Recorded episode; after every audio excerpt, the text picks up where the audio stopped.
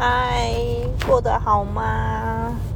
又到了星期五的晚上，唉，每到星期五就很惆怅，就是我个人的心情啊。以前上班时最喜欢最喜欢星期五了，因为可以放假，然后可以找男朋友去约会干嘛的。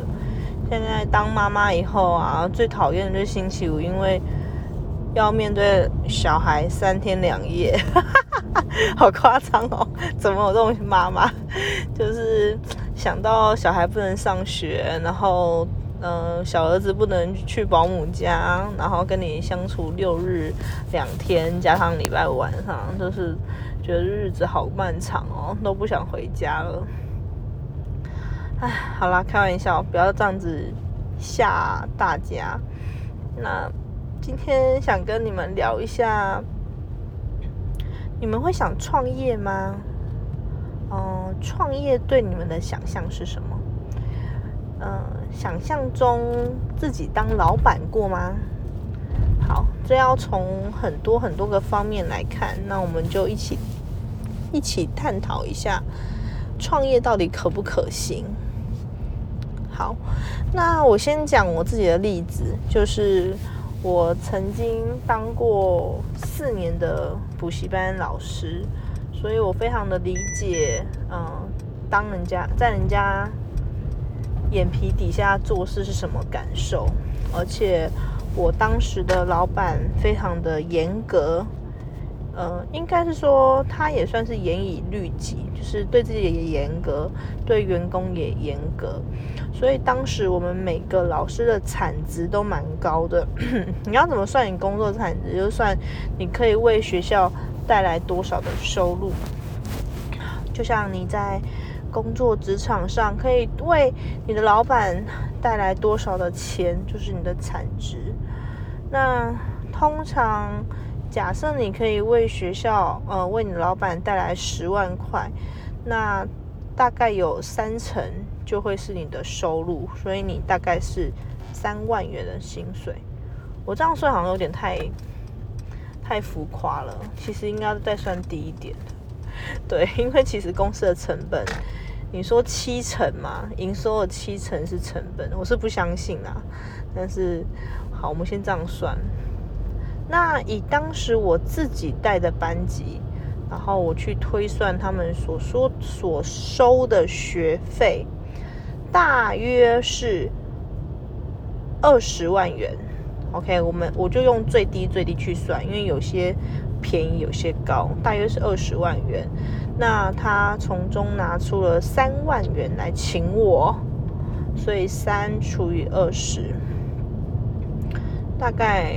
好像多少五三十八，大概两成吧，两成不到。然后我觉得我们产值还算蛮高的，它就是两成的人事费用，然后八成我的我的产值的八成都可以作为它的营收。当然我还没有扣掉那些成本啊，房租啊、水电啊，然后书籍费用啊，各种费用。所以我相信在台湾。台湾当老板蛮难的，因为台湾的老板的钱都被房东赚走了。请不要忽略这一句话，或是不相信这句话，因为这句话是真的。你们不要每次听馆长说这种话的时候，你们都嗤之以鼻，想说馆长就是一个乱说话的那个健身健健身肌肉男。但他其实他讲话非常有道理耶，因为。是真的啊，我们台湾的中小企业赚了钱，房房东拿走一大半了，OK，拿走非常多。嗯，政府应该要做的打房是真的打，不是假装打，然后让你感受很像，感受还是很不好。房价不并没有因为武汉肺炎就下降，并没有，反而因为。嗯，台湾的热钱让很多人继续选择投资台湾的房地产，反而涨价了。我再说回来，创业就是我为什么一直感觉，嗯，这个社会对于创业者很不友善，对于劳工阶级很不友善，是因为一直没有一个老板他愿意把他赚的钱拿出来跟员工分享，或许有，但是呃，绝大多数都没有。除非你去观察你的家人，他们如果待同一间公司很久的话，大多数都是因为他们的薪资有被满足，或者是薪资并不满足他们的需求，但是工作的环境满足，或是工作的条件满足，让他们愿意待下去。好，OK，所以我当过员工，我知道那种心情是。不想上班的心情，期待放假的心情，拿到薪水时很感动的心情，我通通都得到过，拥有过，而且我也很，当时我算是很享受我的工作，因为我觉得我从中获得很大的满足感，因为。我的老板很喜欢跟我开玩笑，然后我的呃我的老板娘她非常的很爱找我去喝下午茶，或是会跟我聊天，会给我一些呃工作上的建议。然后我的同事们呢也都是风趣幽默的老师们。我当时真的觉得这间公司我可以待很久，虽然我很累。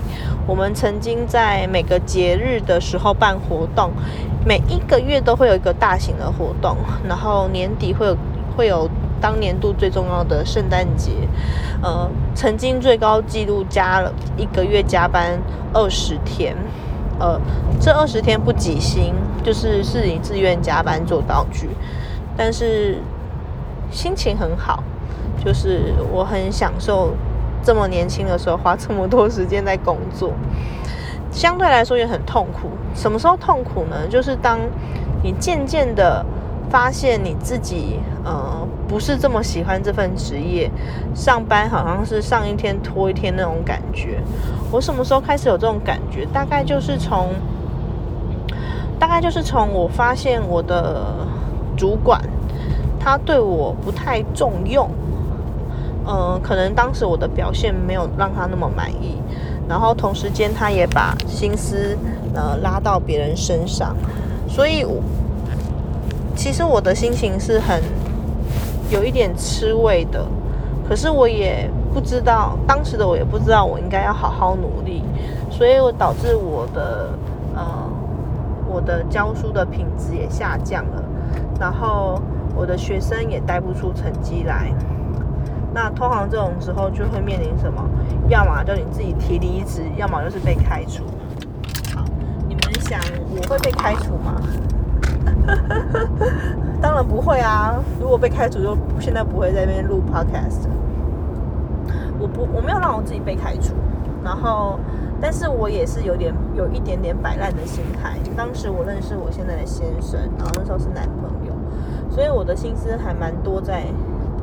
谈恋爱上，谈恋爱上面，上班突然变成一种就是，呃，很很就是呃很规律的事情，然后没有很投入这件事情，对。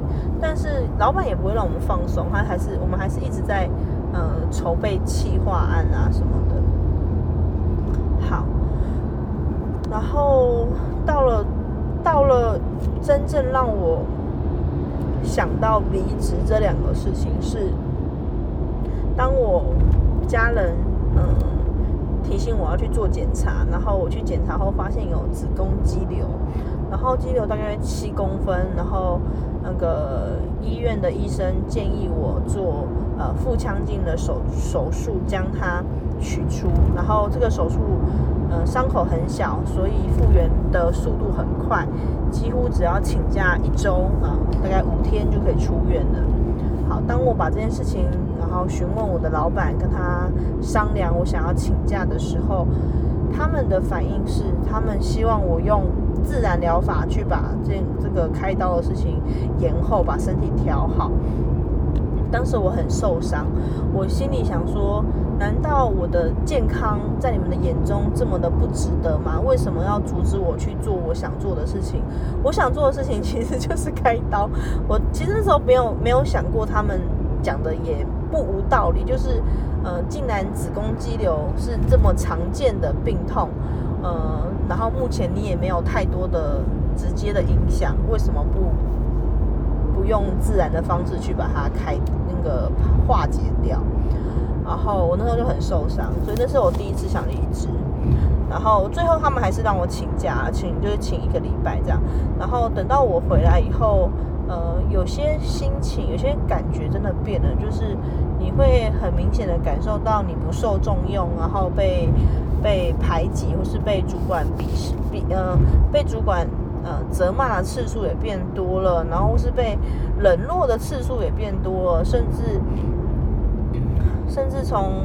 嗯，开会时或是私下他们的言语眼神，你都会感觉自己好像一个，我会觉得很像一个我被职场霸凌的那种感受，对。但是我当下没有跟任何人说，我也没有跟我的同事们讲，或是我也没有去跟老板或老板娘讲，我只是自己自己很受伤，然后我就发现我怀孕了，呃，那个很。震惊的感觉，跟同时间觉得有点开心，哎，发现自己好像有机会可以离开这间公司了，我竟然是松了一口气。虽然怀孕，然后提出辞呈，到最后离开，我还是受到了非常非常非常多的责难，但是我总算走过来这一层。然后我回头看这个，我回头看这些事情，他。并没有对我不好，反而让我很很知道我要什么。就是我要的东西很简单，就是我要一个尊重，我要一个愉快的环境跟安感到安全的环境，让我愿意上班。这个是作为人的最低最低限度的要求。OK，好。所以当我生完小孩子、做完月子，大概三月份的时候。呃，我以前的同事也离职了，并且呢，他问我想不想要跟他出来一起创业。好，当时的我是几岁呢？我来算一下哈，嗯，大概是现在是民国一百一十年，大概是一零五年减掉，大概是 怎么一直算不出来？嗯，七七。二十八岁吧，好像是二十八岁的时候，然后我就踏出这一步了。然后我当时很害怕，可是呃，当时害怕好像没有害怕，当时是觉得呃茫然，就是我不知道可以做些什么。然后现在的我看当时的我，很感谢当时的自己愿意踏出这一步，因为虽然很苦，很没有钱，很没有呃休息时间，然后。非常的累，然后心里累，身体也累，然后要不断的、不断的做一些重复的事情，可是赚的每一分钱突然都开始跟我有关系了。这是创业者最感动的事情，就是你终于能做自己可以掌握的事情，自己可以决定它好或不好，可以评价它值不值得的事情，而不再是被呃一间公司或是一个企业绑住。没有说一定要创业，但是我们一定要为自己的人生去负责。就是我们一定要知道，我们人生到底值不值得来这么一遭？不要得过且过的过每一天，因为太浪费时间了。我们的时间不停的在往前跑。我还我真的还印象很深刻，就是五年前我刚生第一个宝宝的时候，我并不知道我这一生会生，我我会再怀孕。我会有办法怀孕，因为曾经医生说我不适合怀孕。那在生完第一个小孩后，又沉寂了很久很久很久的三年啊，然后才有第二个小孩，是不是也验证了医生说的我不容易受孕？那这些都在撇开，你在看你自己以后，你会发现，哇，好感谢当初的自己，为自己鼓励一下。真的太棒了，嗯，现在在收听的你，不知道也跟我一样吗？还是还没开始，但都没有关系。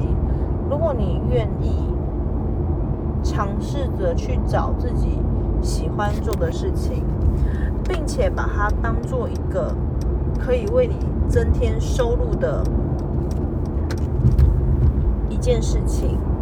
并且把它反复的练习做到最好，我相信你会成功，而且会非常成功，因为或许努力不一定有用，但是我们越努力，一定会离成功越来越近。这就是我今天想跟你们分享的，那也希望你有美好的一天。那我们下次见喽，拜拜。